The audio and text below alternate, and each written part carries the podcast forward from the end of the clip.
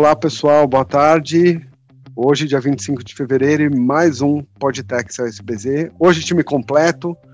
Antônio Moreno, Carol Bonomi, Daniel Armelin e eu, Danilo Leal. Bom dia, gente.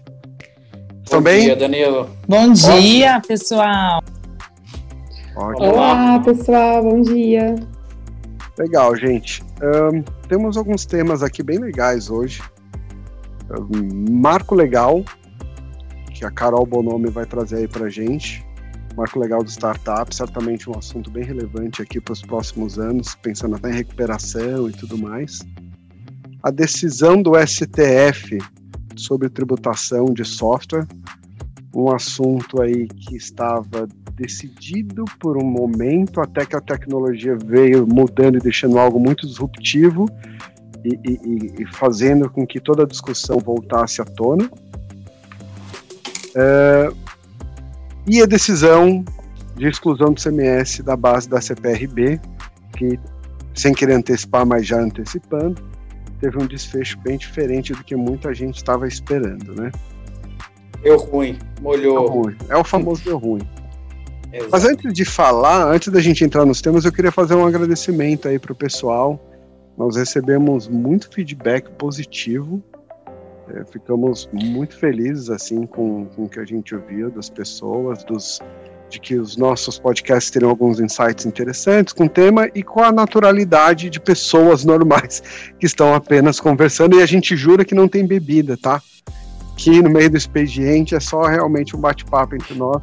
E aí vou aproveitar até mandar um abraço para Paula Vitória, que fez críticas bastante construtivas para a gente e foi fantástico. Gente, quem quiser pode mandar um e-mail, pode sugerir tema, pode criticar. Eu recebi uma crítica até para o microfone, porque alguém comentou que estava chiado, então nós estamos engatinhando ainda, tá? Mas nós vamos melhorar bastante isso daqui em termos de qualidade de produção, mas também aí de conteúdo e tudo mais. É Pode isso? mandar anônimas as críticas, viu, pessoal? Porque a gente tem tanto amigo que ouve que esses amigos eles acabam puxando a sardinha, né? Mas beleza. Nós Podem estamos bem de críticas, amigos, viu? Pela quantidade de views, eu ia dizer que nós estamos bem de amigos mesmo.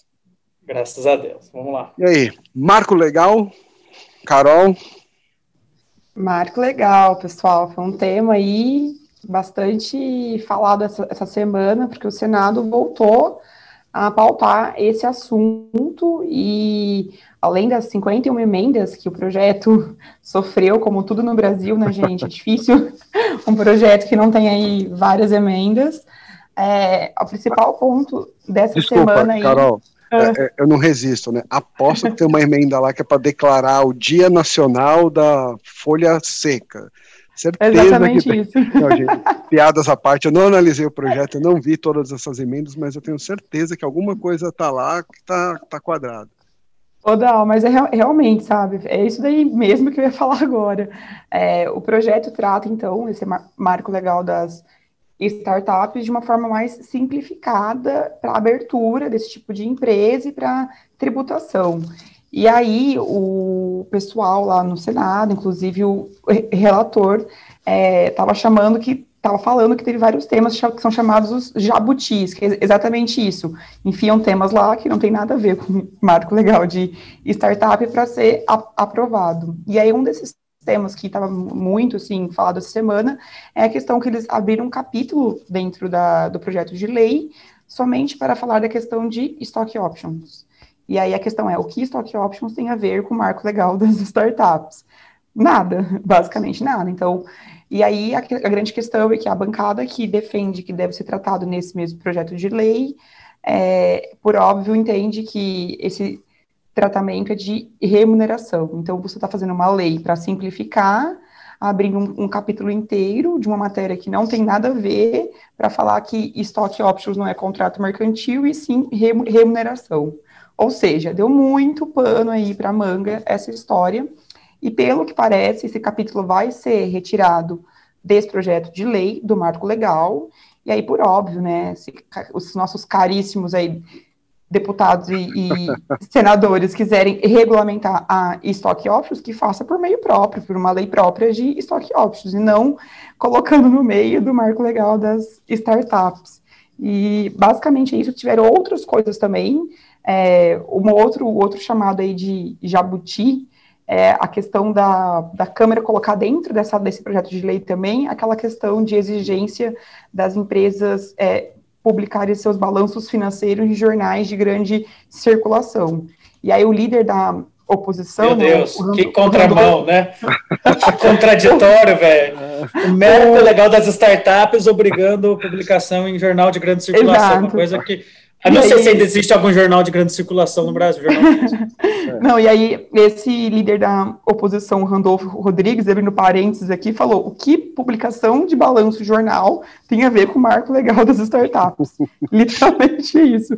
Então, assim, vamos ver, né, se, se essas alterações realmente, se a gente consegue excluir o, a questão das stock options e tira essa questão do balanço no meio das startups aí, porque realmente o projeto tem uma finalidade que foi totalmente desviada ao longo aí das, das emendas. Legal, excelente, bom nome. Eu tava, também estava acompanhando um pouco desse projeto e é bastante interessante. É, eu sei que você trouxe um pouco dos jabutis, mas entrando um pouquinho na questão do, bem, bem de leve na questão do marco legal em si das startups, é, você vê que constantemente a reflexão de todo mundo tem sido até que ponto a segurança jurídica vem por meio da positivação de uma lei, né? É, porque em qualquer outro ambiente, no ambiente de, de estabilidade, é, a criação de uma norma, de uma lei que regulamenta determinada atividade, esclarece, né, no final do dia, ela traz informações que favorecem a tomada de decisões. Mas é tanto jabuti, é tanta dificuldade, é tanta questão que continua ali na, na, na legislação, que talvez a, a, própria regulamentação traga mais insegurança jurídica do que a não regulamentação. Tem sentido um pouco que essa tem sido a tônica aí, sobre a tônica mais ampla, vamos dizer assim, sobre a questão do marco legal das startups. Mas, de fato, tem alguns temas novos aí que foram colocados, tem pouca relação com o tema essencial aí da, da legislação e fica essa colcha de retalhos legislativa. Ah, mas assim, tentando olhar até o, o, copo meio cheio aí, o importante é que é uma pauta que está sendo discutida, né?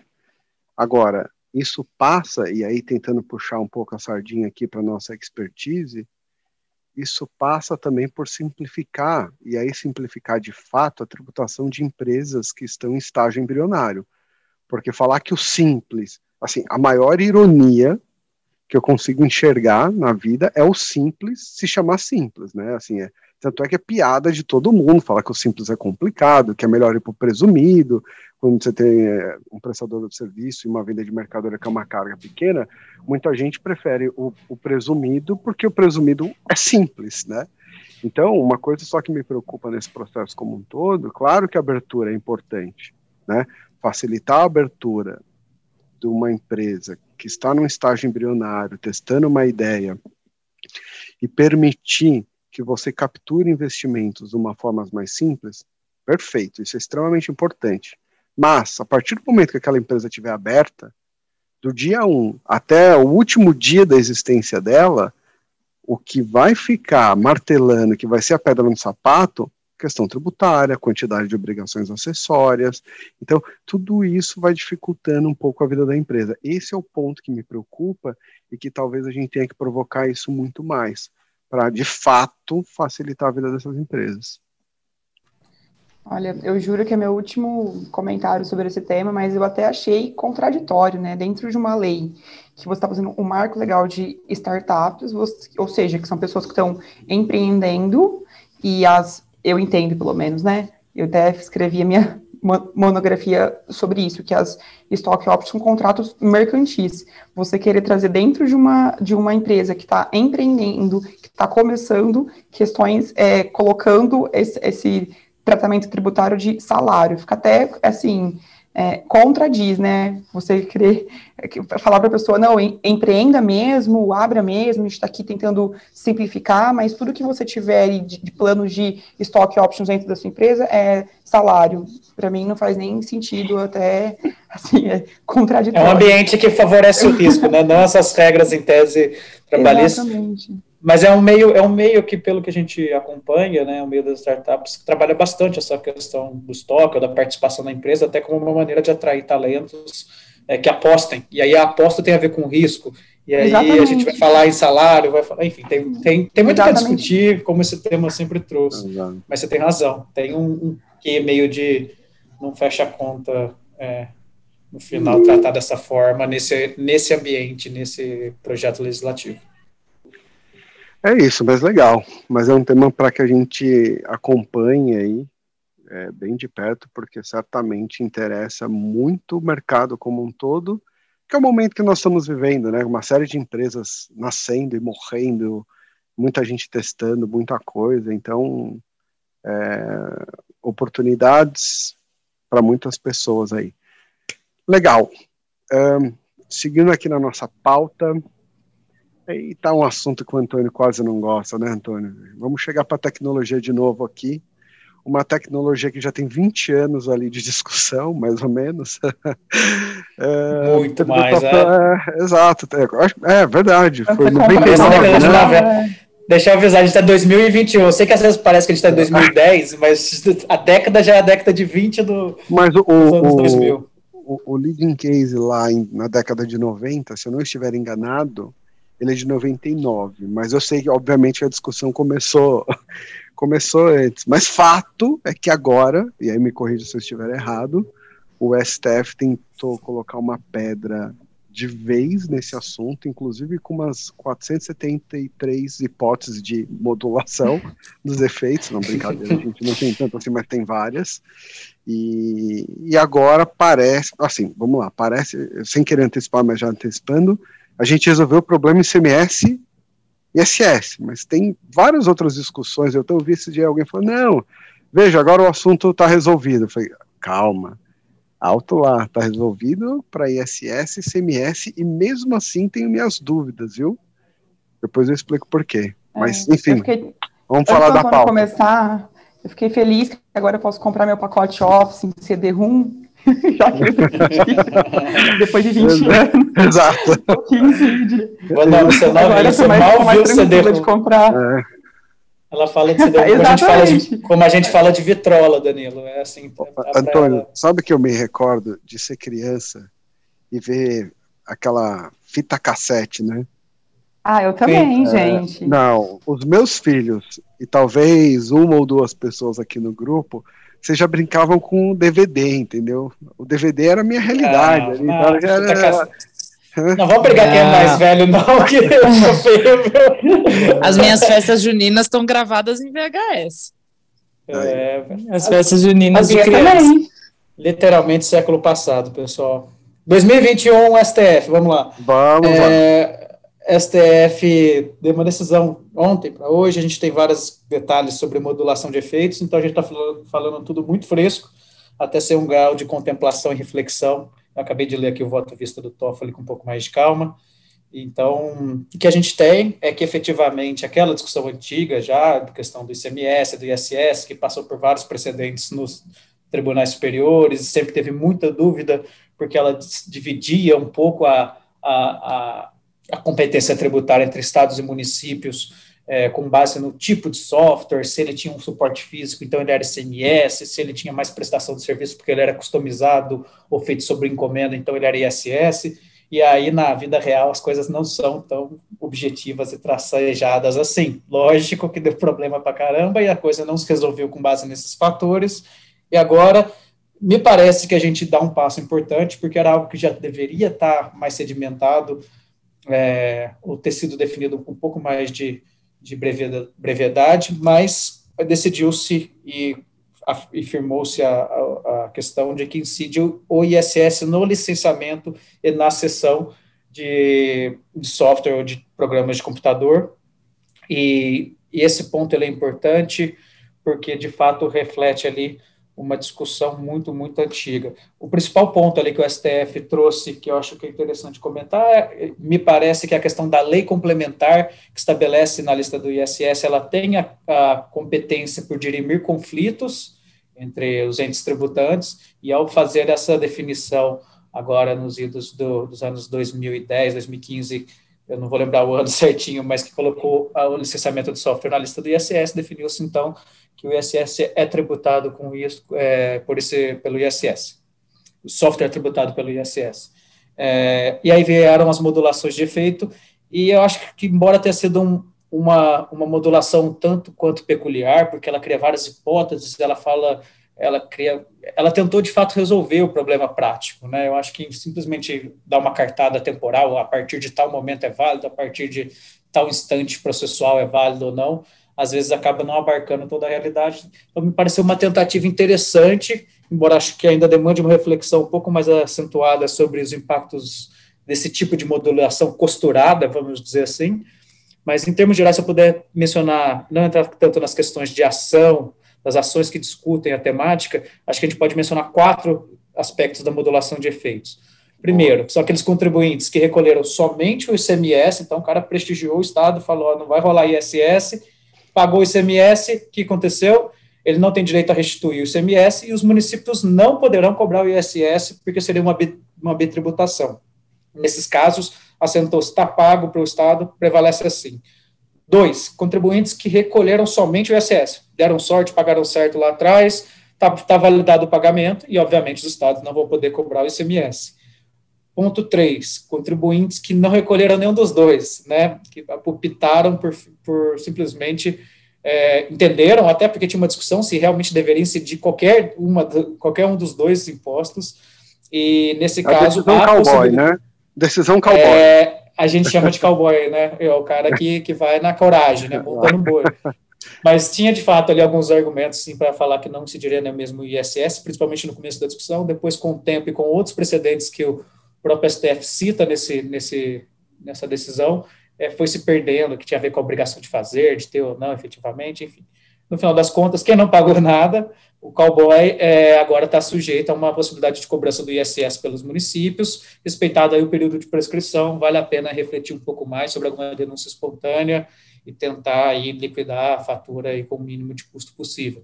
E, por fim, os contribuintes que foram contrário, o contrário do cowboy, né? O mais receoso que recolheu os dois, recolheu ISS e ICMS e não mover ação ali para ainda para pedir uma repetição de débito de um dos dois. Deve ter dois caras desse, né? Sim, deve é, eu não conheço. Eu, eu, também não.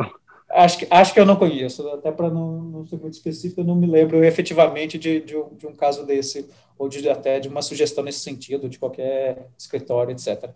Mas, é, supondo que exista, e quem estiver nos ouvindo aí quer restituir, vai restituir o ICMS, por óbvio.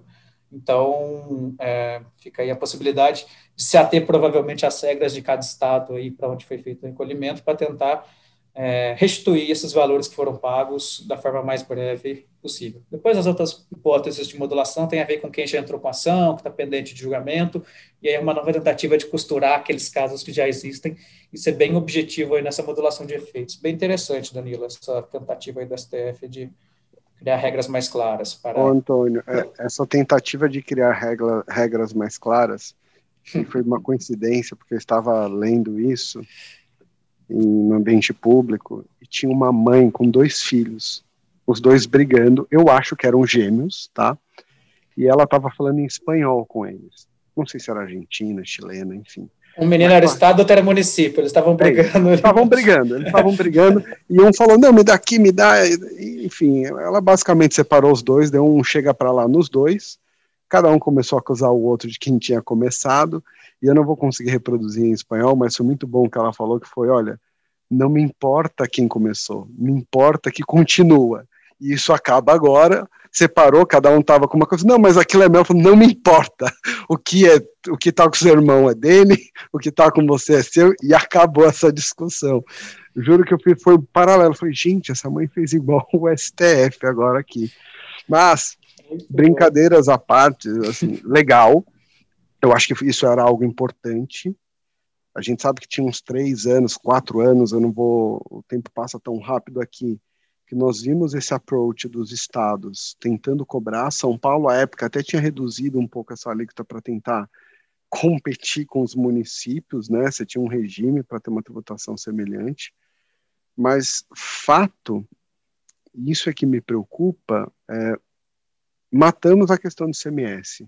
Mas a verdade é que quando a gente pensa em tecnologia e, e mesmo essa o software como um todo, não existe ou praticamente não existe mais um software com uma função única em que você compra um DVD, instala no seu computador, isso cada vez mais vai caindo por terra. Então, de novo, a gente já falou isso aqui algumas vezes, com algumas oportunidades, de que é, a tecnologia ela é tão disruptiva e ela toma uma velocidade tão grande que você muitas vezes é colocado em xeque como alguém que precisa definir uma tributação. O próprio legislador é colocado em xeque. E, e esse é um assunto que, para mim, ainda não está tão pacífico, né? Tudo bem que a gente conseguiu resolver ISS e CMS, mas e, e, e, eu não quero me prolongar aqui, me alongar muito, mas vamos pensar em software as a service. Né? Ainda a gente lembra, tem uma consulta da Receita Federal lá de 2017, 190, 191, eu acho, que a Receita Federal manifestou entendimento no sentido de que você teria CID, porque o software as a service ele tem tantas características de serviço por trás dele, inclusive de que você não tem nada instalado no seu computador, de que isso estaria numa empresa, que, portanto, quando você tem uma relação com o exterior, nós deveria, deveríamos pagar CID na remessa. Isso abre margem para discussão para PIS e COFINS, que é um assunto que é claro que nós não devemos ter no pagamento de royalties. Então, o que me preocupa ainda é, para esse setor seria muito essa operação cross-border ou a operação com a receita, toda a tributação que envolve a Receita Federal, em que medida a gente ainda não vai ver uma discussão muito forte sobre esse assunto. Então, é, é digno de celebrar, né, ter uma decisão final, mas coloquem Sim. a barba de molho, porque né? Não, o tema tá, tem, tem espaço ainda na questão das remessas, né? Que isso é uma coisa ainda bem conflitante, às vezes nas próprias soluções de consulta da Receita, é, isso se impacta ainda pelo, lado da CID, a coisa fica ainda mais complexa, as definições sobre o, o, o software. É, e tem também, só para não deixar de relembrar uns podcasts atrás, que a gente mencionou aqueles itens virtuais mesmo, né? Aquele que parece uma mercadoria virtual, quando ele você tem alguma arminha lá no jogo virtual que você vende, o cara tem disponibilidade, ele pode usar, ele pode revender, ele pode passar para frente. É, é, um item virtual. Ali na decisão do, do, do STF, nesse ponto em si, às vezes me pareceu por cima de trazer alguma alguma menção mais expressa de que isso poderia se ater também ao ISS, mas eu acho que ainda merece uma reflexão um pouco mais, mais detida é, sobre esse ponto. É, mas, de fato, Danilo, acho que sistemas de tecnologia, de software, é tão longe de ter uma, uma conclusão genérica e ampla e que abrace todas as frentes. Legal. E já que falamos sobre ICMS, o Estado, você quer puxar, Dani? Quer comentar um pouquinho? Opa! Nossa boa decisão aí, que pegou todo mundo um pouco de surpresa. Ai, gente, a decisão que a gente se refere aqui é o recurso extraordinário 1.187.264, né, o tema de 1048 da repercussão geral. E antes até de adentrar, aproveitando que a gente está bem engraçadinho, Fazendo uma referência, gente, eu me sinto como Kleber Machado narrando o Schumacher ultrapassando o Rubinho. Hoje não, hoje não, hoje sim. gente, Deu ruim. Espera... Olha, essa, essa acho que o pessoal não estava esperando, apesar de que antes, né, antes deles retomarem o julgamento, antes do STF retomar o julgamento, a gente estava com um placar ali bem acirrado, estavam três votos a favor da exclusão do ICMS da base de cálculo da CPRB e quatro ministros contra, né, e a gente estava lá é, acompanhando, as expectativas ainda eram que seguisse pela exclusão, dado dado o, o, o, recurso extraordinário 574-706, que é aquele famoso né, ICMS na base de cálculo do PIS e da COFINS, a gente pensou, até as expectativas eram, nossa, depois que julgar a exclusão da, do ICMS da CPRB, é, vai ter aí, a gente, a gente deve esperar se eles vão determinar se vai ser o ICMS é, destacado, se vai ser o ICMS recolhido, aquele embrólio todo que a gente está experienciando aí na, no ICMS, da base de cálculo do PIS e da COFINS. E acho que, gente, pegou todo mundo de surpresa. O resultado final do, do julgamento é que é constitucional a inclusão do ICMS na base de cálculo da CPRB, tá? Basicamente, aqui, bem em linhas gerais, que a gente não precisar adentrar muito nos aspectos do que seria considerado um benefício fiscal, o que, que não seria, e todas as suas prerrogativas, premissas, enfim, é que uh, o ministro Alexandre de Moraes, né, que, que foi quem inaugurou essa a divergência que começou com o voto contra, né, e os ministros seguintes seguiram o seu voto, é que ele considera que a CPRB ela já é uma, uma adesão voluntária, né? A CPRB já, já, já presume a adesão voluntária, não é obrigatória, e também é um regime já diferenciado. A gente tem como regra geral a incidência das contribuições previdenciárias pela, pela, sobre a folha de pagamentos. E agora, e a CPRB, além de todas aquelas alterações que já tiveram sobre quem é possível eleger, quem não pode, etc., a gente tem um regime basicamente diferenciado e, e voluntário, o que se aproximaria muito do conceito de benefício fiscal. E a partir do momento que você exclui o ICMS da base de cálculo da CPRB, você aumenta o benefício fiscal, né? E o benefício fiscal você tem todas aquelas regrinhas, tem que ter a previsão da redução, da eliminação de determinado ônus tributário e papapá, e aí com isso é, ficariam mais rígidas, né? A, a, possibilidade de exclusão do ICMS. E o, e o voto basicamente diz que não é per, né, não se pode, que seria inconstitucional essa exclusão por causa dessas características da CPRB. Então pegou todo mundo de surpresa, é, e agora eu deixo aí com. Solto aqui para vocês. Eu, Só eu... façam uns comentários. Não, não, não faz, tô... Agora faz a crítica, né? Porque não, mas eu tô. Não, você sabe que tá... eu estou muito preocupado. Na verdade, o que, o que me preocupa não é a CPRB. O que me preocupa nessa história é a exclusão do CMS na base de cálculo do PIS da COFINS.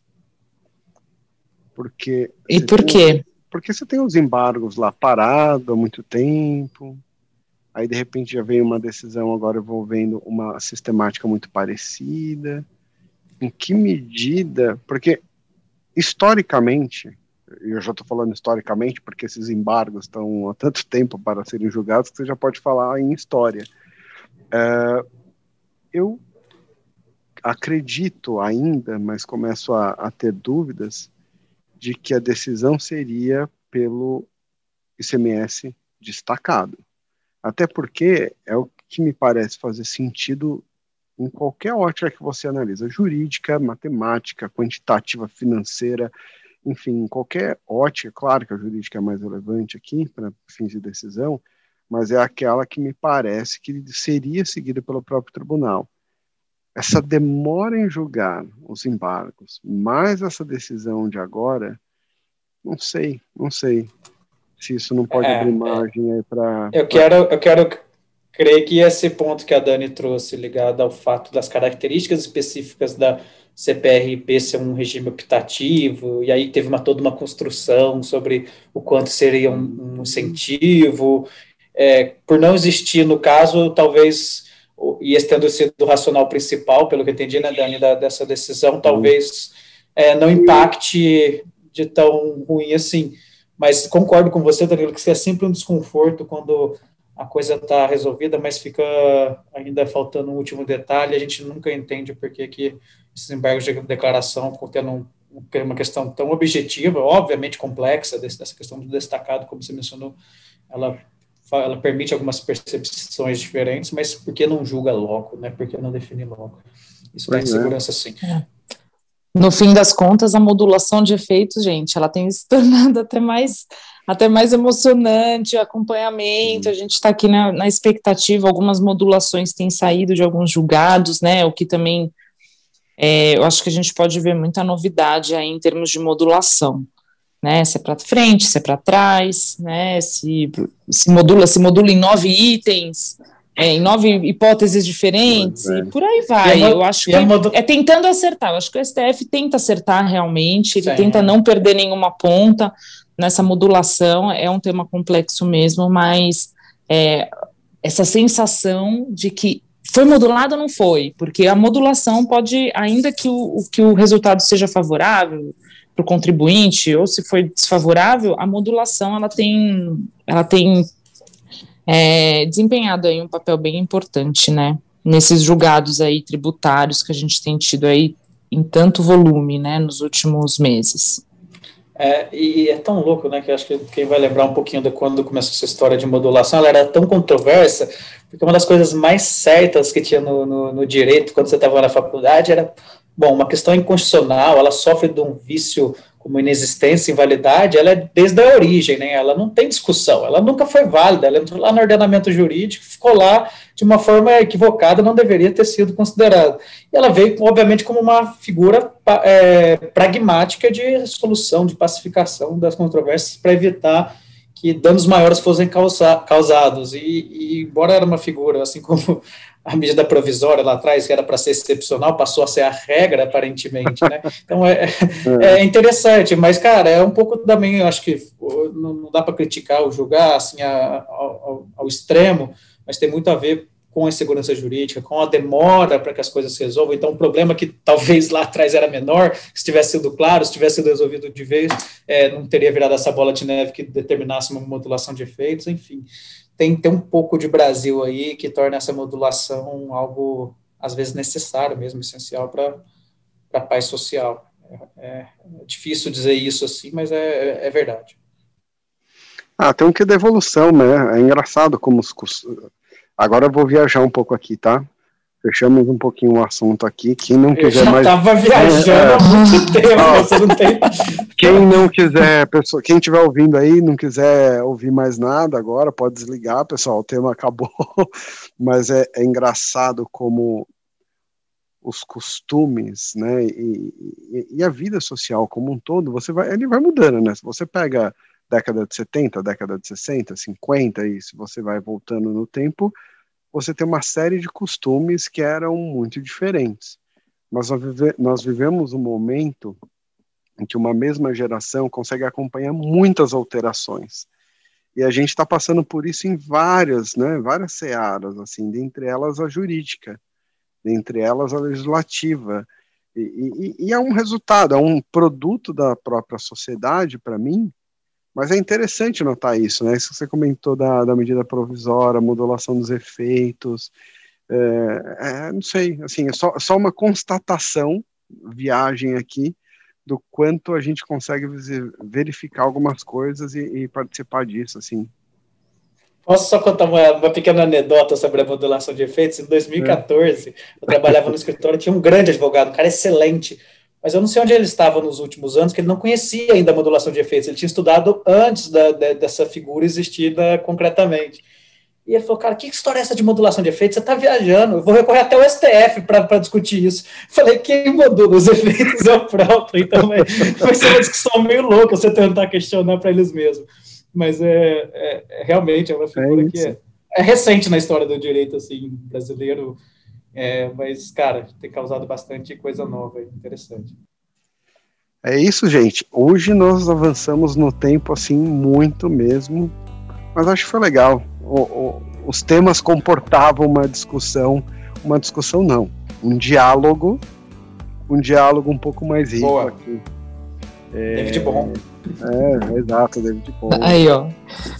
É. O, Antônio, o Antônio amanhã vai brindar o David Bom, né, Antônio? É, pessoal, só, só para situar, para situar quem não está aqui, nós estávamos discutindo no escritório. É um cientista é, americano, físico, na verdade, americano, mas eu até poderia colocá-lo como filósofo. E dentre os vários livros que ele tem, nós lemos algum aqui para dialogar no escritório e ele explica muito, ele bate muito na ideia da diferença entre diálogo e discussão. Quando você pensa em discussão, você tem sempre um lado que ganha, você contrapor uma ideia.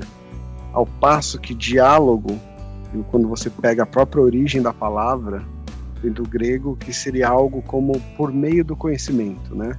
É o conhecimento por meio da palavra.